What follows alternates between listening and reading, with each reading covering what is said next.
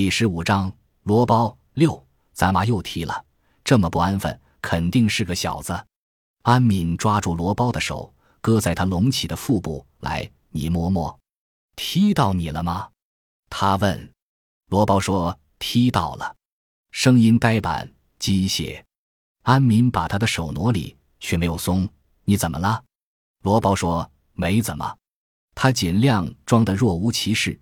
但还是被安敏觉察到了，真的没事，就是有点累。他补充，安敏说：“你肯定有事。”罗包笑笑：“别乱想。”安敏深深的叹口气：“其实你不说我也清楚，是姐那边的。”罗包说：“让你别乱想吗？”安敏说：“你发愁，我就难过。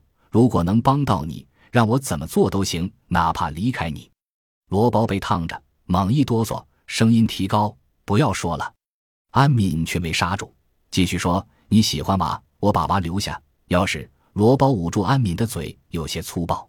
安敏呜噜几声，罗包赶紧拿开。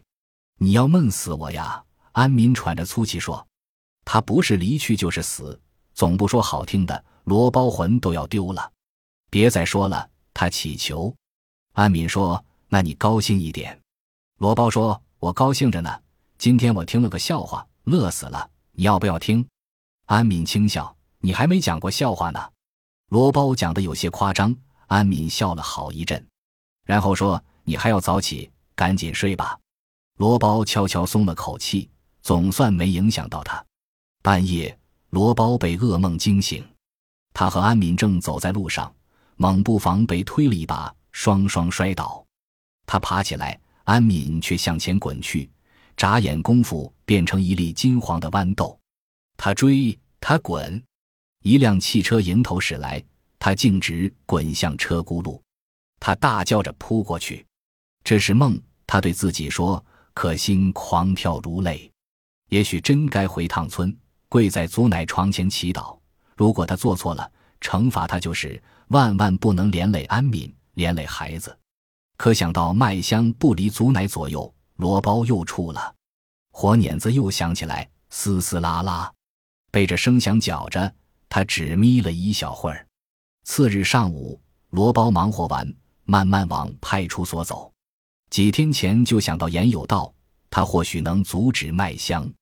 罗包反复思量，但始终拿不定主意。一来没有凭证证明麦香将以何种方式结束，严有道是所长，不比宋太，空口就是诬告。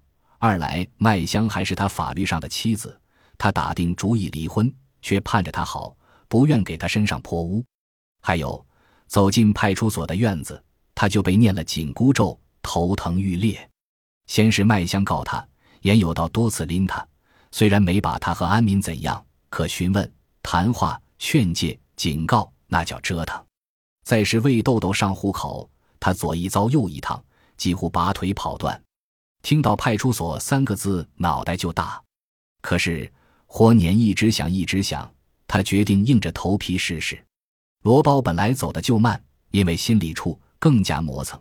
一只脚落得踏平稳了，另一只脚才拽起来，不像走路，更像工兵排雷。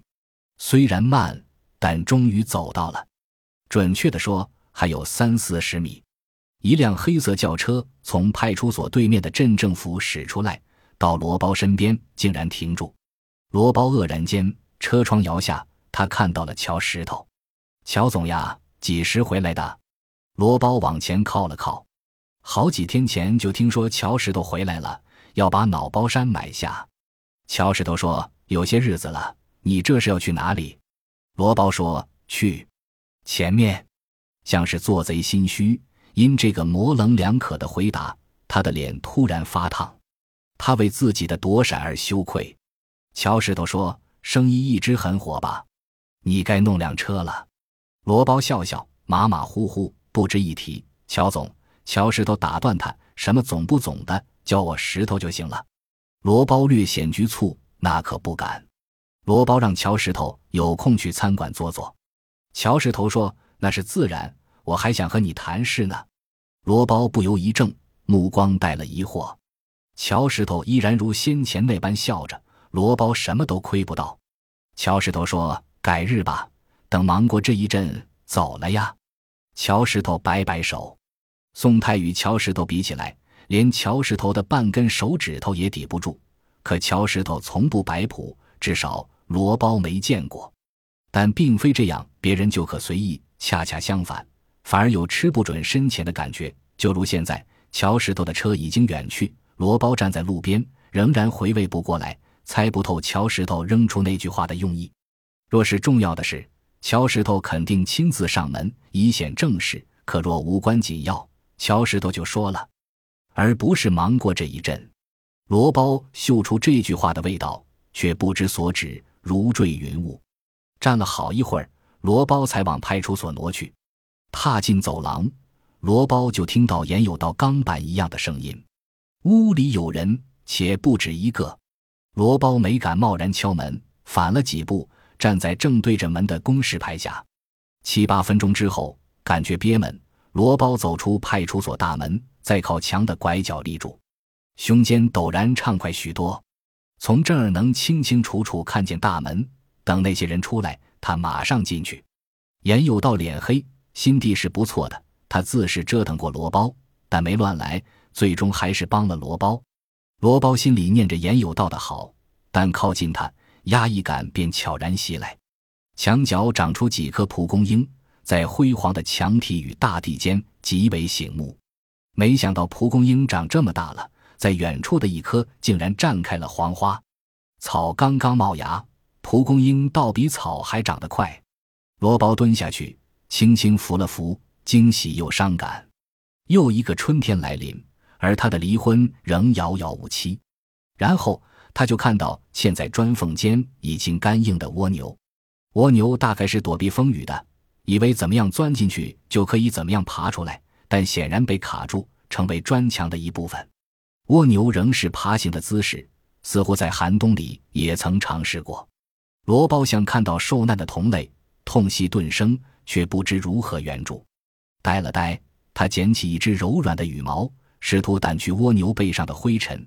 谁知软羽轻轻碰触，僵干的蜗牛突然风化。罗包难以置信，瞪大眼睛乱瞅，试图拾捡哪怕一粒尘埃，可他什么也没寻到。蜗牛真正死亡了，罗包越发的伤感。蜗牛以这样的方式活着。被他弄死了，但在瞅空空的、没有任何痕迹的砖缝，忽又生出虚妄的感觉。那里什么都没有，是他眼花了吗？鸣笛惊醒了发怔的罗包。警车驶出大门，拐上公路，往县城方向去了。罗包跑进派出所，关键时刻他会启动快行键。严有道果然不在了。罗包不想和别人说他出言有道，却只信任他。酝酿了一上午，连人都没见到，再鼓起勇气，说不定又要好几个夜晚。回到豆腐房，罗包钻进操作间，将门插住，烦闷难耐，他就躲到这里。这里是王国的王国，唯有在这里，他能清静一会儿。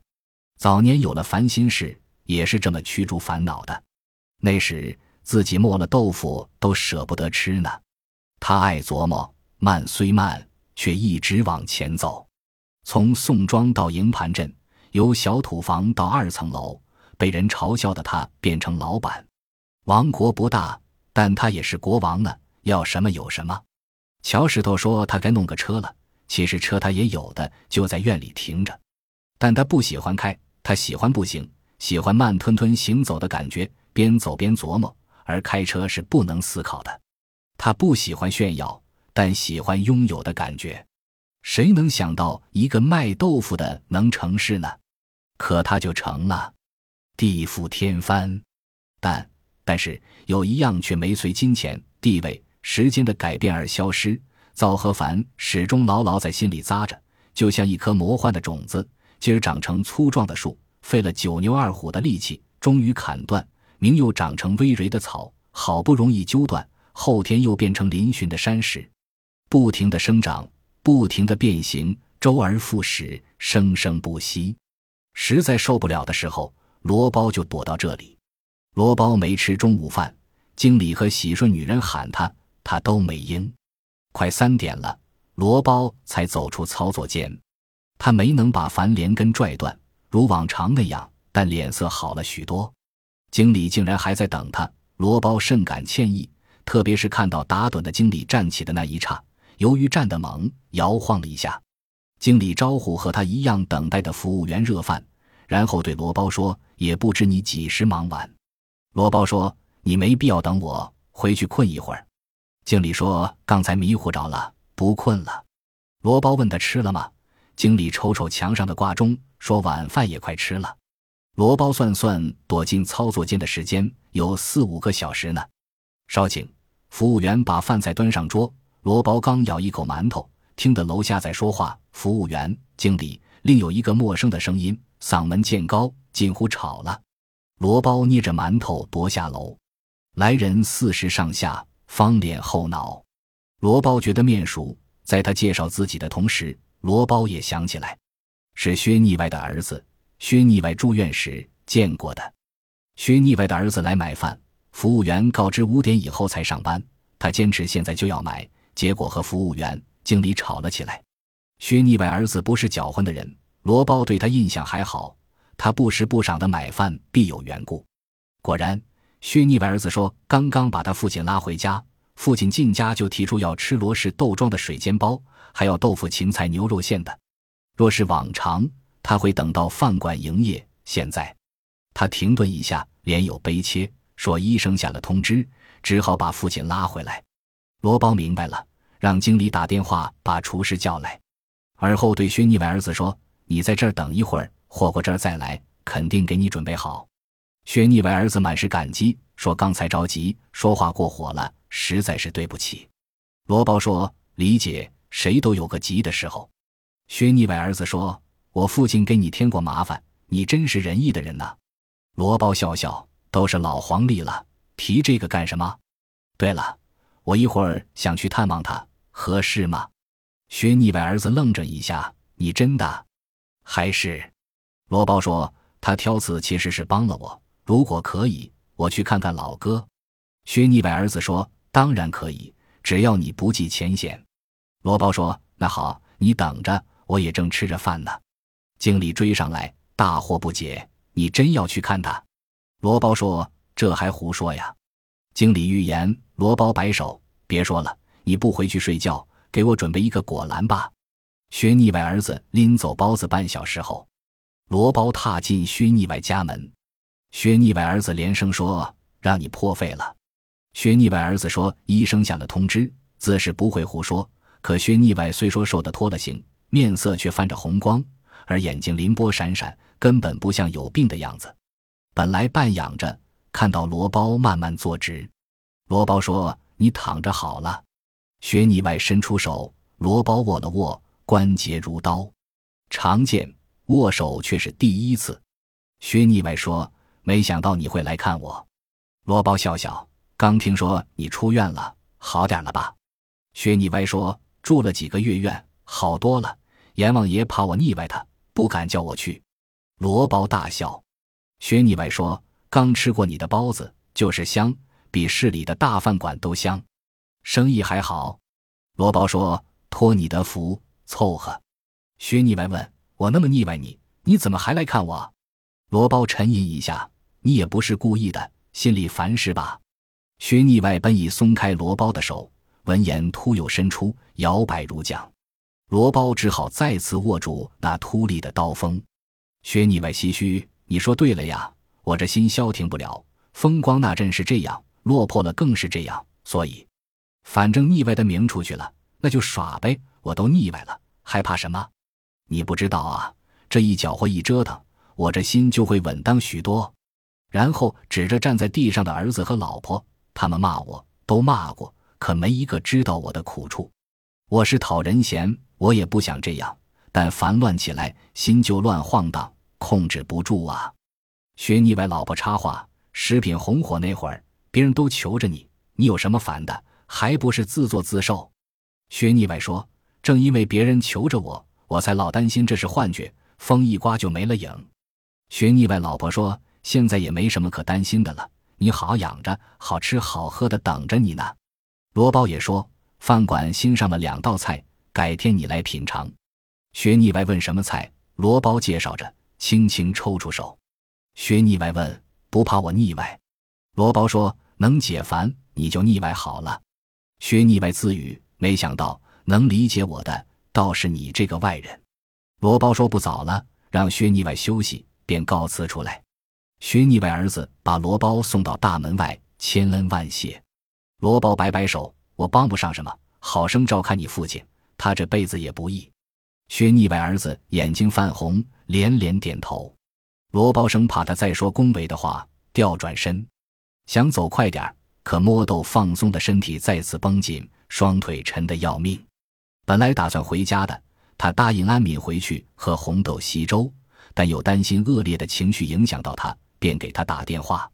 安敏慢悠悠的：“我煮了半锅呢，你洗澡都够了。”罗包干笑：“慢慢喝。”天凉，坏不了的。他再不痛快，也刮不起风暴。这就是他的好。客人散尽，罗包和经理、员工才开始晚餐。平时罗包不和他们一起吃，倒不是碍于身份，而是他嚼得慢，吃不到一处。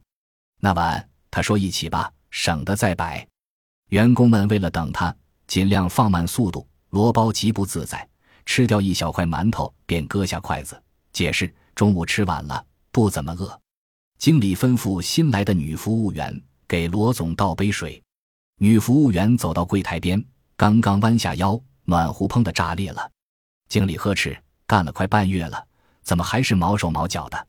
女服务员变了脸色，小声说：“我还没碰到呢，暖壶自个儿就炸了。”经理气道：“你不知错，竟然还顶嘴！”罗包制止经理：“不就一个暖壶吗？”别动气！罗包面向柜台，目光一直追着女服务员。确实不是他碰炸的。经理顿时温和许多。罗总仁义，搁别的店定要扣你工资。罗包说：“都快吃吧，一会儿凉了。”他盯着打扫残片的女服务员，暗想：薛腻歪八成是不行了。次日，经理告诉罗包，他碰见了薛腻歪儿子。薛腻歪昨夜去世了，睡着睡着就没了。哼都没哼一声，经理感慨：他腻歪了一辈子，临走倒悄没声息的，真是邪了。火捻声又在耳边响起，啦啦的。罗包说：“真烦。”经理以为罗包嫌他饶舌，改口说：“检查卫生的今天可能来，罗包最好在餐馆等着。你得露面。”经理说：“别让人家挑刺。”罗包问：“可能是什么意思？”经理说：“他们就这样说是抽查。”让你永远摸不着底儿。罗包正犹豫该不该找言有道，有了这个借口就不用去了。快中午了，检查卫生的也没到。罗包正想去操作间，听到一个沙哑的声音，抬头果然是宋品。宋品说：“我刚从政府出来，看你在不在。”罗包知宋品上门不是为了看他在不在。罗包对宋品没好感，个中缘由说得清又说不清。他从不恭维宋品。父亲有一次和宋品说话间，突然蹲下去摘掉粘在宋品裤脚的一粒苍耳，让宋品看了看才丢掉。那时罗包就在旁边盯着父亲驼下去的背，什么也说不出来，感觉丢人透了。当然，罗包也不至于摆冷脸，对宋庄的掌门人还是客气的。已经到了吃饭的点儿，也不能让宋品饿着肚子离开，问宋品吃点什么。宋品也不客气，有什么吃什么，真饿了呢。罗包吩咐下去，宋品开门见山：“你是明白人，我没必要兜圈子。”他的哑音与火碾子的撕拉混在一起，合奏成纷乱的杂音。宋品言简意赅，罗包脑子转得慢，但还赶趟。乔石头说有事找他，难道就是这个？突然闪亮了一下，别管是与不是。这倒是个机会，没有乔石头做不到的。宋庄人都这么说，罗包不认可。乔石头再能，也是有限度的。他能当美国总统吗？他能让太阳从西边出来吗？但现在罗包决定赌一把，也许宋庄的头号传奇可以化解他的烦忧，掐灭嘶嘶啦啦的碎响。于是他像安敏那样笑一笑，然后叮嘱宋品，一字一顿地说。我答应签字，但我有条件。本集播放完毕，感谢您的收听，喜欢请订阅加关注，主页有更多精彩内容。